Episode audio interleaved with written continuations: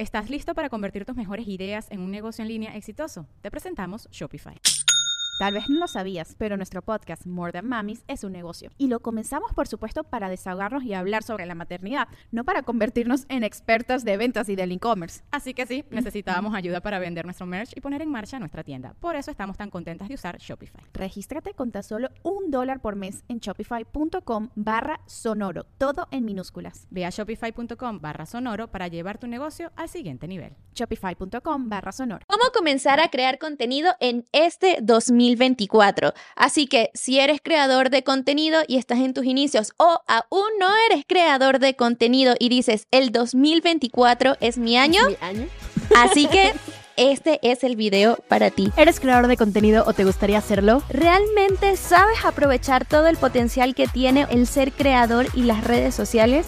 Y más importante aún, ¿realmente sabes cuáles son todas las formas que existen para monetizar tu conocimiento y cómo crear un negocio rentable y escalable con lo que haces? Nosotras somos Laura e Isis y cada miércoles te traeremos un tema de interés que te haga entender que de likes no se vive y de seguidores no se come, así que si realmente quieres dedicarte al mundo de las redes sociales y creación de contenido, entonces te lo tienes que tomar en serio. Buenas, Isis. ¡Holi! ¡Yay! Bienvenidos, nuevo episodio de su podcast favorito, de Likes No Se Vive. Este episodio lo tenemos, creo yo, un poquito más estructurado porque justamente estuvimos rebotando las ideas nosotras como creadoras de contenido de cuáles consideramos que son los pasos efectivos para que si tú vas a, a- si tú vas a comenzar a crear contenido, lo puedas hacer de la mejor forma, de una forma ordenada, pero sobre todo de una forma que funcione.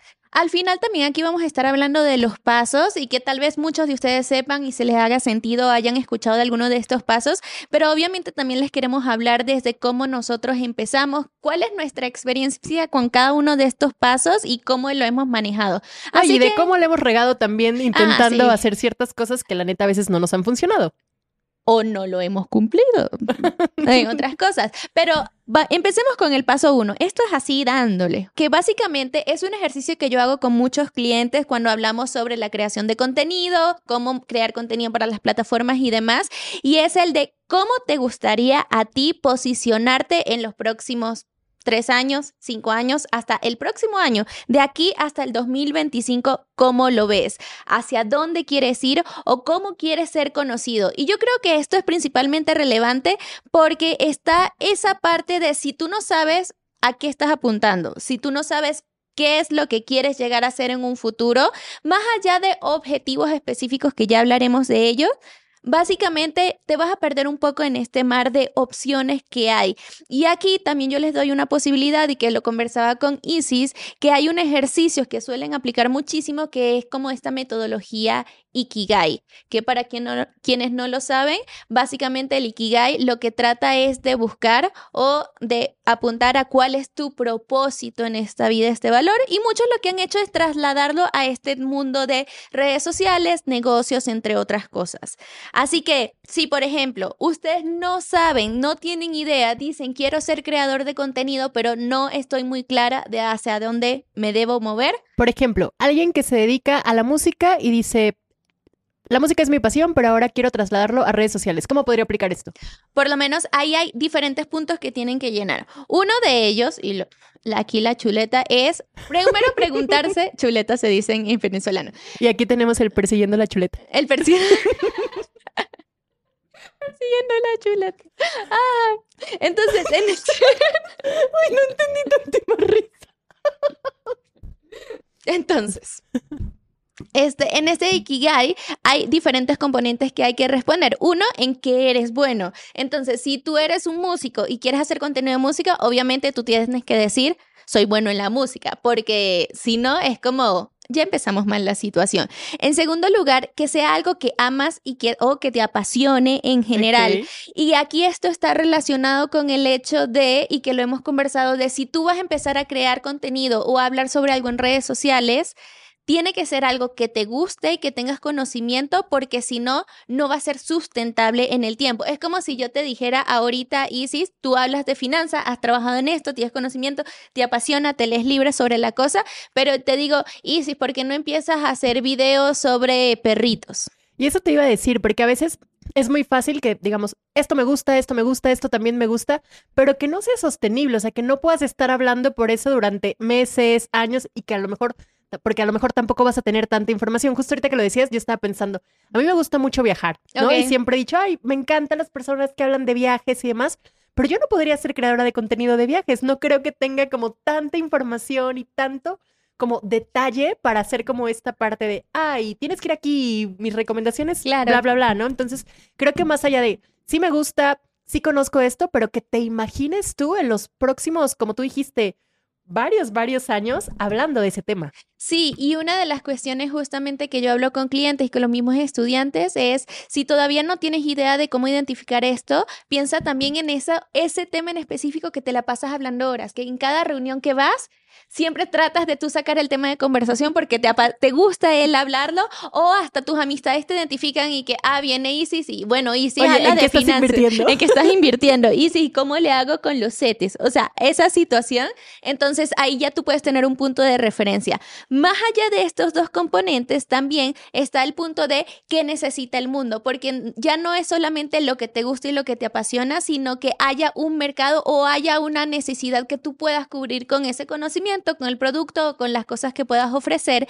Y lo que está ligado a esto también es el hecho de, a partir de eso, te apasiona, tienes conocimiento, hay un mundo que lo necesita y te pueden pagar por eso aquí ya lo llevamos a los negocios y obviamente ustedes saben que en este podcast no solo hablamos de crear contenido por hobby, aquí la realidad es que hablamos de contenido para negocio y los reales. Que ojo, yo en este último punto digo, tengan apertura, porque para ser muy honesta, yo hace muchos años sabía que a mí me encantaba el tema de las finanzas personales, pero yo en mi mente limitada decía, nadie va a pagar por eso. Okay. Entonces a veces también creo que podemos creer que nadie eh, porque a lo mejor como a nosotros se nos hace tan fácil que nadie va a estar dispuesto a contratar nuestros servicios, a comprarnos un producto y demás.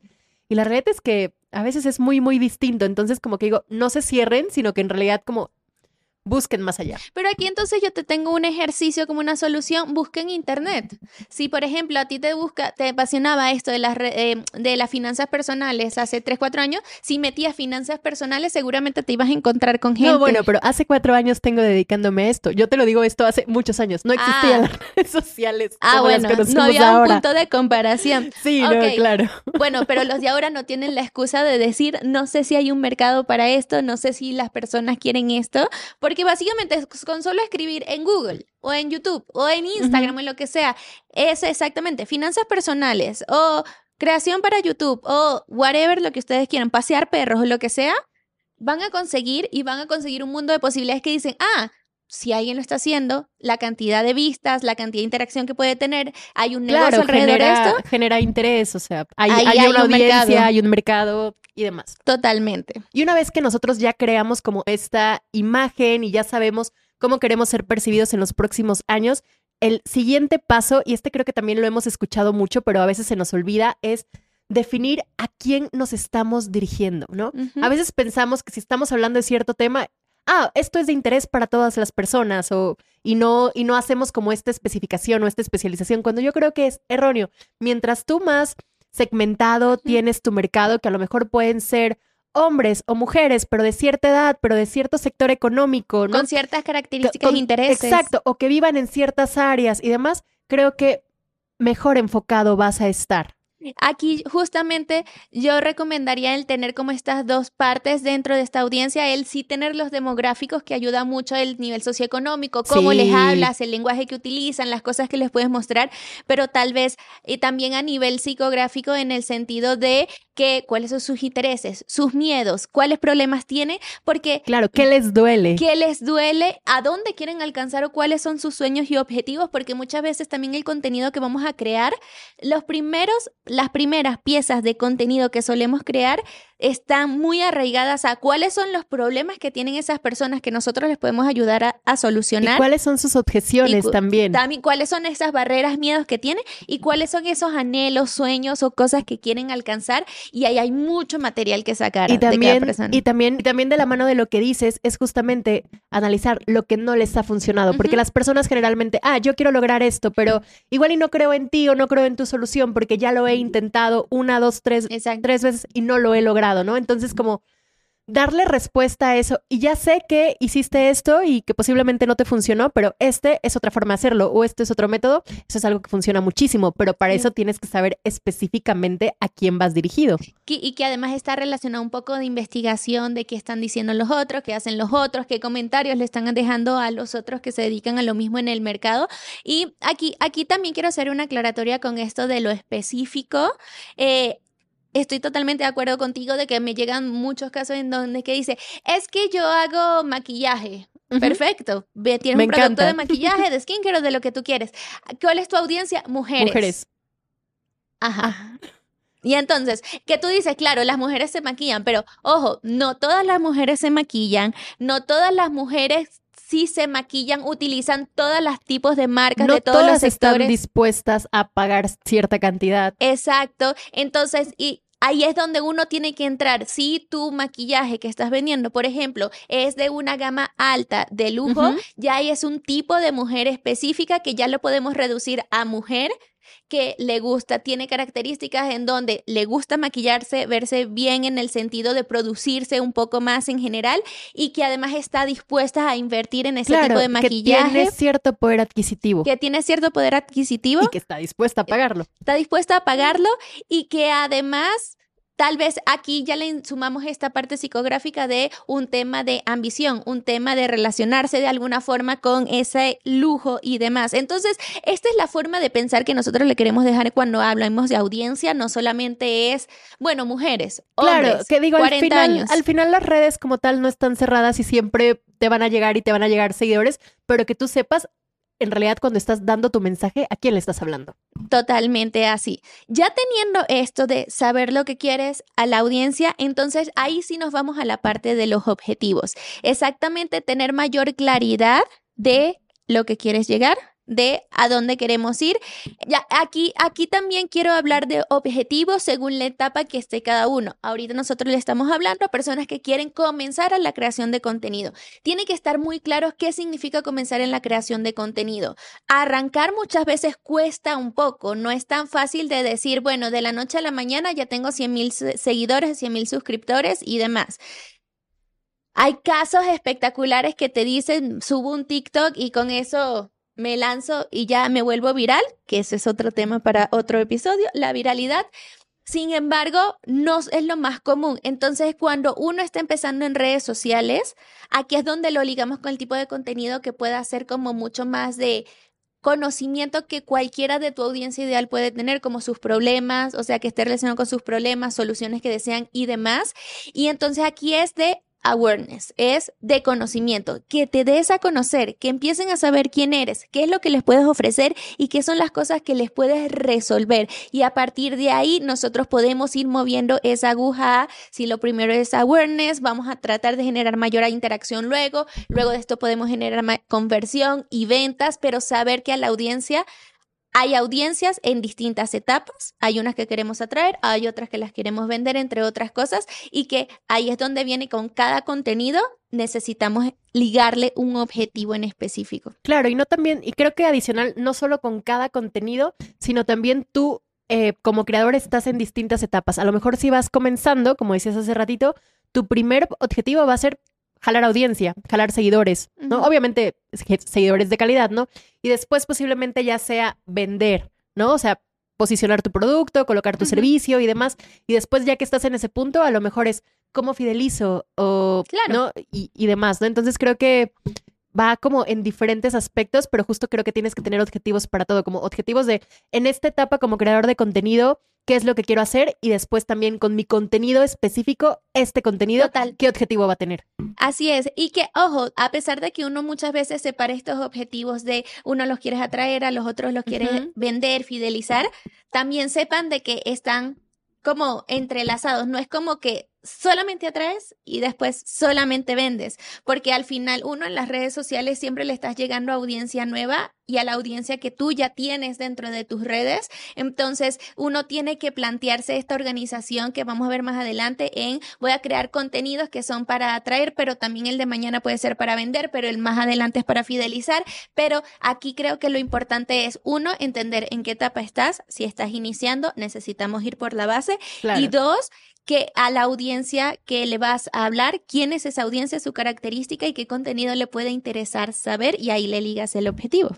Y una vez que ya tenemos como estos tres pasos bien pulidos, el paso número cuatro está ligado completamente a la parte creativa, ¿no? Que nos pongamos creativos, que dejemos llevar nuestra creatividad y aquí creo que la clave es intentar en la medida de lo posible salir de lo convencional, ¿no? Creo que como mm. creadores estamos acostumbrados a, ah, bueno, creo que esto le está funcionando a esta persona y sí, posiblemente también te va a funcionar a ti, pero ¿qué, qué nuevo puedes proponer tú? Creo que que las personas vean algo diferente es lo que te lo que puede justamente hacer que enganchen más contigo. Sí, y creo que en esta parte de creatividad yo les invitaría a todos a lean libros, salgan. Creo que es un punto que hasta podríamos invitar a alguien en un episodio para hablar de, de creatividad, y desbloqueo. Porque en creadores de contenido es como hay dos factores. Una, en donde literal no se te ocurren ideas porque estás agotado y ya tú no sabes qué más publicar cuando estás más adelante. O siento yo que muchos que están en la etapa inicial es, tengo tantas posibilidades y me abruman las, abruman las posibilidades que no sé Exacto, que no sé por, dónde empezar. Por dónde empezar. Y aquí es como que un tipcito extra. A mí me gusta agarrar que con esta parte donde dijimos, quiero posicionarme o esto es lo que quiero hacer en un año, tres años, cinco años, lo que sea, pensar en desglosarlo el contenido como si fueran tres columnas, dos columnas. Ustedes pueden decidir que sean como sus pilares. Y una vez que estén ahí, ustedes simplemente harán como listados de ideas para cada uno de estos pilares. Le pongo el ejemplo en mi caso. Yo quiero posicionarme y estoy trabajando para eso en todo lo que tiene que ver en eh, ayudar a emprendedores, quienes mi audiencia o empresarios, a generar un negocio digital, a crecer su negocio digital y ventas partiendo de tráfico de YouTube. Entonces, YouTube sería mi plataforma principal de tráfico y todo lo que es la automatización y todo lo demás de venta de procesos. Entonces, para mí, Laura, tres pilares que pueden estar relacionados. Uno es optimización y todo lo que tiene que ver con YouTube nada más, como crear videos, como las miniaturas, entre otras cosas. Otro pilar puede ser toda la parte justamente de... Eh, a partir del canal de YouTube, cómo generar leads, todo lo que tiene que ver con email marketing, eh, lista de contactos, los atraigo con un freebie, un formulario, entre otras cosas. Y un tercer pilar puede ser justamente esos productos digitales que yo puedo vender en automático. Entonces, si ya los tengo así, yo puedo agarrar de cada columna una lista de temas que obviamente en el mensaje o como yo los voy a decir van a estar entre, entrelazados entre los tres, pero que a mí me ayuda a decir, no se me acaban las ideas, no me desvío del propósito que quiero llegar en uno, tres, cinco años y simplemente voy sacando ahí, voy investigando más y sé ubicarla. Y para mí también eso es una forma de eso, no desviarme del camino al que quiero llegar en el tiempo X. Me encanta lo que dices, pero en realidad a mí eso me suena más como la parte de organización o planificación. También. ¿No? Y... O sea, es que para mí la creatividad tiene como esta parte de sí puedo tener muchas ideas, pero necesito también cierta estructura para no abrumarme y saber ah, hacia ah, no, y eso y eso es claro, porque si no justo dices tú, o tienes tantas ideas pero luego no sabes cómo aterrizarlas o de plano llega un punto, creo que a todos los creadores nos ha pasado, que dices, ¿y ahora de qué diablos sí, que voy a sigo sigo sigo creando contenido, ¿no? Pero creo que también en esta parte de la creatividad o la innovación va muy enfocada en ¿cómo lo hago, cómo lo hago diferente? Y no, no caer en lo que todos los creadores de contenido están haciendo, porque creo que tendemos a pensar de, esto le funciona a esta persona que yo la tengo identificada como mi principal competencia, ¿y qué hacen? Hago lo mismo. Exacto, sí. ¿No? Sino, y pero en realidad es, ¿cómo podría hacerlo diferente? ¿No? Que creo que sería algo muy interesante a ver este 2024, de qué forma, como creadores, buscamos diferenciarnos. Sí, que aquí es como un poco complicado porque es cuando tú dices, quiero ser original y diferenciarme, pero O recomendación. sigo las tendencias. O sigo las tendencias, pero entonces recomendación del libro que es el de Austin Kleon de Roba como, Roba un, como un artista. artista. Él te dice, no hay nada original, solo todo ah, ya está dicho, todo, todo ya está, está hecho, dicho, todo todo está es- creado. solamente agarra algo que hayas visto y trata de darle tu toque. No tiene que ser, creo que la clave es, no tiene que ser totalmente diferente a como lo hicieron los demás, algo innovador que tú digas, esto nadie lo ha hecho porque... Ah, no, estoy totalmente de acuerdo, porque a lo mejor si tú eres un creador o vas a comenzar creando eh, contenido educativo, igual y los tres pilares para eh, incrementar tus ventas son estos. Y los pilares van a ser los mismos, Sí. sino más bien cómo, ¿Cómo lo dices? compartes esa información de los tres pilares para crecer tus ventas. que justamente en el episodio con Joaco, con Mm. Joaquín, va en él nos estaba explicando hasta de los formatos más populares en Instagram. Les vamos a dejar el enlace sobre Es ese un gran episodio. es por si no lo han visto. Y justamente en cuestión específica de Instagram, él nos hablaba de unos formatos que si unos eran sobre entrevistas, él hace muchos sketches también para, para Sí, sí me mostrar- acuerdo. Era el podcast, las entrevistas, que literal empezaras a hablar cuando tú estabas haciendo algo. A lo mejor estás cocinando y entonces Exacto. empiezas a hablar o estás haciendo tu skincare y empiezas a hablar de. X cosa. Un día lo intenté, no sabes qué difícil está. No, no es sencillo. Hay gente que tiene habilidades que uno no lo tiene. Pero creo que ahí también está la forma de diferenciar que es algo que pueden ser los demás, pero tal vez las personas que hablan de tu tema no lo hacen de esta forma, Sí, de este justo. formato, y lo que haces es unir algo que ya has visto con el tema que tú estás haciendo y tal vez puede salir algo diferente. Total. Sí, ahora, próximo, la parte de elegir, que sería como un quinto paso, elegir tu canal o dónde Y vas a publicar estratégicamente. ¿Qué piensas sobre esto? Que creo que cuando, cuando estamos comenzando pensamos de voy a estar en todas las redes sociales. Y sí, posiblemente, si te da el tiempo, si tienes un equipo que te lo va a manejar, Si tienes 5 o 10 Pues personas. perfecto, ¿no? Y, y en realidad creo que sí, no puedes estar en una sola red social y considerarte creador de contenido. Creo que cada red tiene, tiene sus cosas, ¿no? Sabemos que YouTube te sirve para posicionarte como experto, eh, Instagram para mí es un gran canal para vender, TikTok para hacerme más viral y demás. Entonces creo que cada plataforma tiene sus, sus bondades, por Sí, sí, decirlo de alguna forma, pero sí creo, al menos en mi caso, que una elige cuál es tu plataforma principal. No, además, para quien está iniciando, porque al final si ustedes están viendo esto y es porque están comenzando, están arrancando, créanme que hagan- agarren una y empiecen por ahí, porque hay veces en que vemos que una misma persona está en YouTube, Instagram, TikTok y de repente se vuelve un LinkedIn, un Snapchat, una cuestión por ahí, pero consume mucho tiempo, no nada más tiempo de grabación, edición, porque hay cosas que se pueden Aunque reoptimizar. Pero, pero déjame decirte que aunque creas que vas a subir el mismo contenido, está bien cañón. Sí, y porque además no necesariamente todas las plataformas funcionan de la misma forma y un mismo contenido no te va a tener el mismo enganche o empuje que puede tener en otras.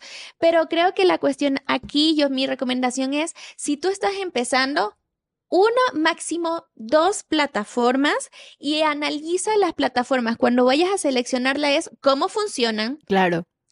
tienes la capacidad de crear la cantidad de contenido y el esfuerzo que necesitas hacer para que las cosas funcionen, porque si tú me dices, voy a elegir Instagram, perfecto. Ah, pero voy a publicar una vez a la semana. Y Empezando, yo te digo, esa, esa no es la plataforma para ti, hijo. Ahora, si tú me dices que tal vez requiere un poco más de esfuerzo de producción, voy a elegir YouTube, pero voy a publicar una vez a la semana, es muy distinto, porque un video de Claro. YouTube una vez a la semana sí te puede No traer mal. resultados. sí, exacto. Y creo que justo iría como de la mano con los pasos anteriores que hemos dicho. Si tú quieres saber qué plataforma elegir, va más que nada enfocado cuál es tu objetivo, Exacto. ¿no? Y entonces ahí creo que puedes decidir. Yo cuando empecé, yo creo que la primera que abrí fue Facebook. Ok. ¿no? Y en realidad me di, pero abrí Facebook y creo que a la semana abrí Instagram, ¿no? Cuando, cuando empecé hace muchos años. Y en realidad a mí Facebook no me funcionó mucho. Digo, posiblemente podría volver y tener una buena estrategia Sí, sí, y sí. demás. Sabemos que Facebook, eh, con Tiene, Facebook sí. puedes monetizar y, monetizas pues bastante bien. Pero entonces yo me di cuenta que a mí me funcionaba más Instagram para las personas a las que le hablaba, para el contenido que quería compartir y demás. Y yo por mucho tiempo solamente estuve enfocada en Instagram. Después fue cuando salió TikTok. eh, empecé a crear contenido también en TikTok. Me sirvió mucho para darme a conocer más. Era muchísimo más fácil crecer en TikTok que, que eh, obviamente cuando estaba la pandemia y demás. Y ya cuando yo me sentí lista, fue cuando dije, ok, ahora sí puedo abrir mi canal de YouTube, porque yo era plenamente consciente que al inicio yo no podía sostener un canal de YouTube Claro. porque no tenía el equipo, no tenía el tiempo, todavía como tenía estas ciertas limitaciones de grabar un video me impone, no sé cómo hacerlo. Y ya cuando empecé con YouTube es porque ya me sentía un poco más preparada para eso, porque para mí sí era un compromiso. Y ahorita te digo, YouTube ha sido una gran plataforma. Es que creo, creo que es eso, creo que tu proceso lo viven muchos. Sí. De, de repente hace años uno empezó en Facebook porque es lo que había y todo el mundo hablaba de Facebook. Era lo que se usaba, Era claro. lo que se usaba. Después emigramos a Instagram y Instagram sigue siendo una gran plataforma y funciona para muchas cosas, para interactuar y posicionarte. Empezó TikTok y muchos empezaron a utilizarla. A unos le funcionó más que otro, a unos le echan más ganas que otro. Pero creo que el último eslabón que siempre dejan por fuera es YouTube. Y si me pregunta a mí, yo empecé con YouTube. Yo, mi primera plataforma fue YouTube porque fue pensada como negocio, como trabajo y todo el potencial. Y a partir de ahí es que abrí mi Instagram y abrí mi TikTok y Claro, lo demás cosas. para ti fue una consecuencia de. Fue una consecuencia de. Entonces, creo que hay distintos puntos de valor aquí. Uno, también la audiencia a la que quieres llegar y la calidad de las personas a la que quieres llegar. Lo otro es con respecto a cómo es todo el proceso que vas a manejar. Por ejemplo, desde mi punto de vista, si tú haces un video de YouTube, ese video de YouTube después lo puedes cortar y lo puedes transformar en pequeños en videos shorts, que claro. lo puedes mandar tanto para shorts, reels, TikTok y demás, o a la misma contenido, si tú tienes el guion, lo puedes transformar en un artículo, los puedes transformar en carruseles. Hay muchas cosas que se pueden hacer por ahí, por ahí que es diferente a un reel de un minuto. Justo, es que justo, y creo que volvemos al mismo punto. Depende mucho Sí. Qué creador de contenido vas a ser. Si yo ahorita fuera chef, yo primero abrir- abriría YouTube, porque entonces haría mis recetas de cocina en un video largo Más de extenso, YouTube. Y te a lo puedes mejor expandir. Exacto.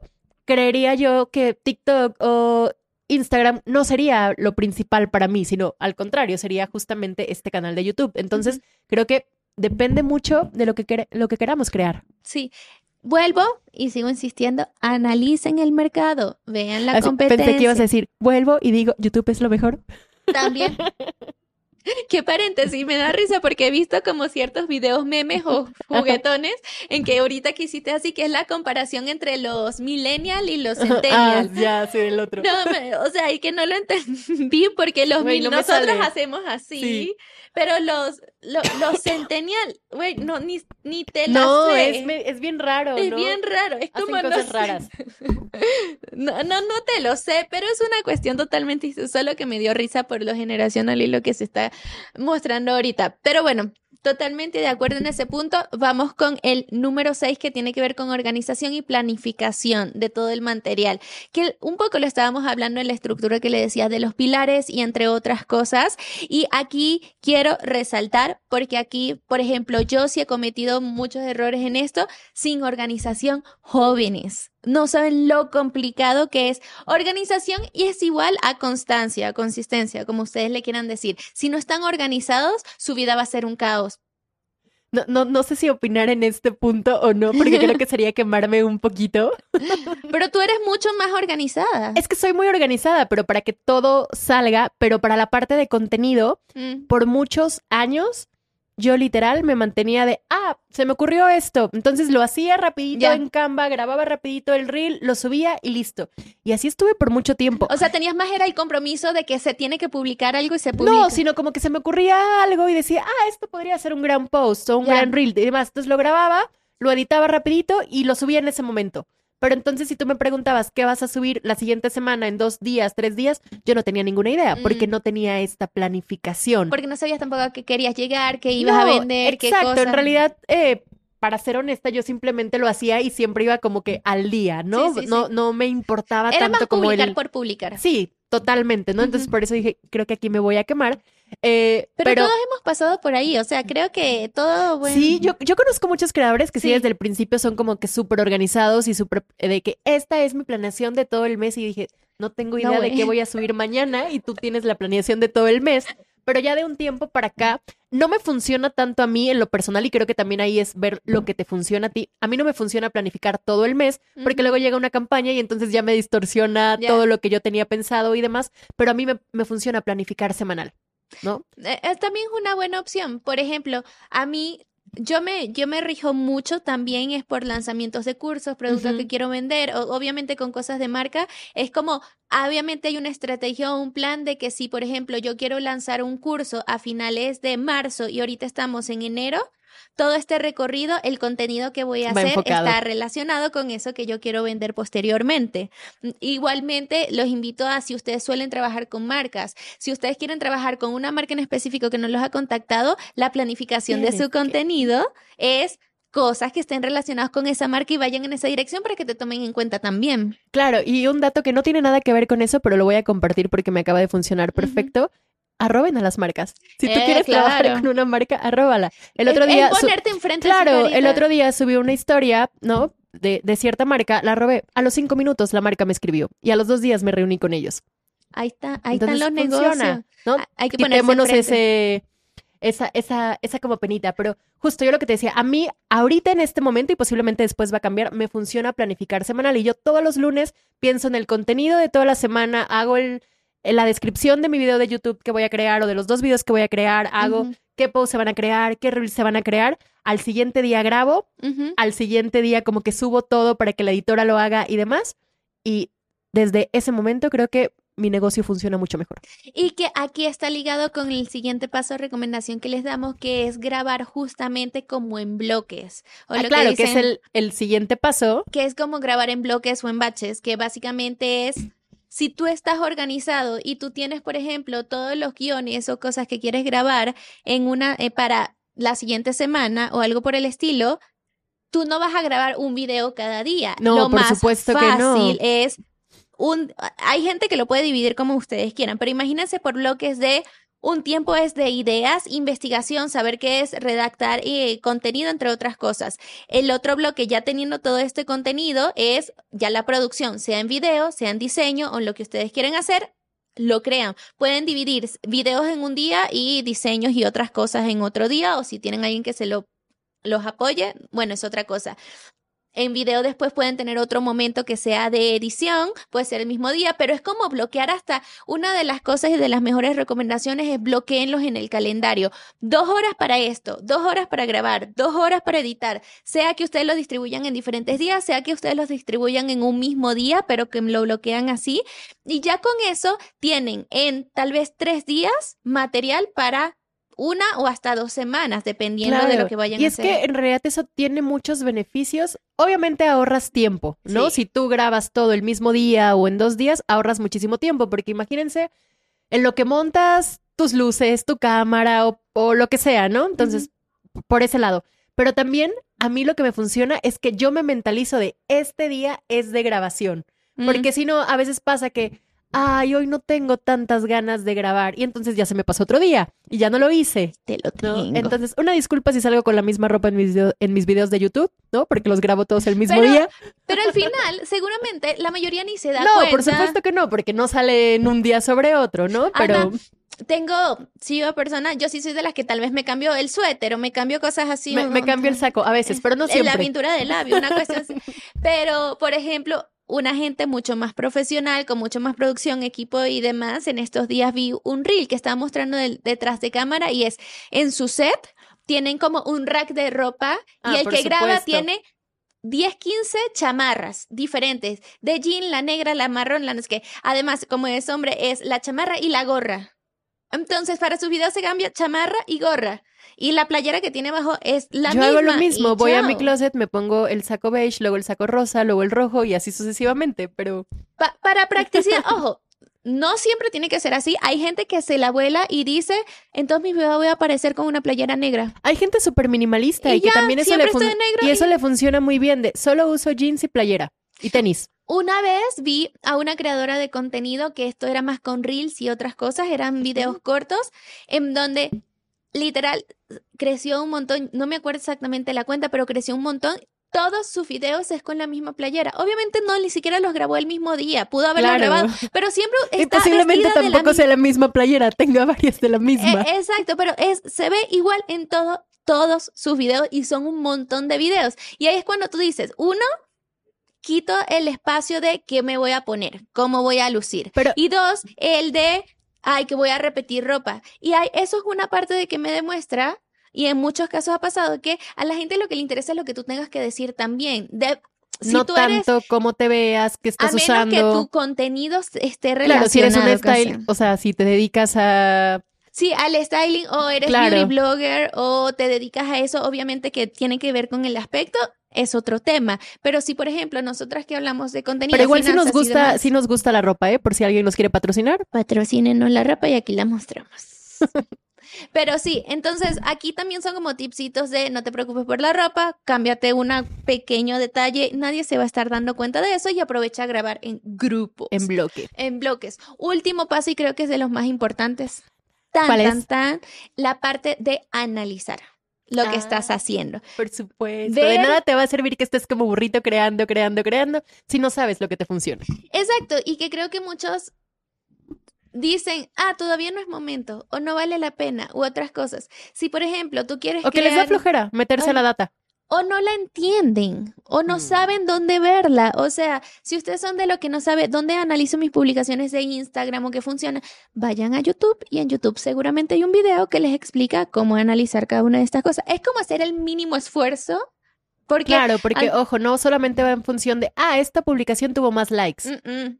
Ah, este, este reel o este Tiene TikTok más llegó a 5000 reproducciones. ¿Qué significa eso? Claro. Y además, si uno llega a 5000 y los otros te llegan a 100, analiza qué pasó con ese de 5000, porque puede ser que ese de 5000 tenga características que te ayuden a ti a replicar y a que los demás funcionen también. Totalmente. Es pr- prácticamente analizar para tomar mejores decisiones y modificar Claro. las próximas cosas. Saber qué te funciona, qué puedes seguir replicando, que posiblemente a la gente no le gusta y únicamente te está quitando tiempo y podrías eliminarlo de tu contenido. Así es.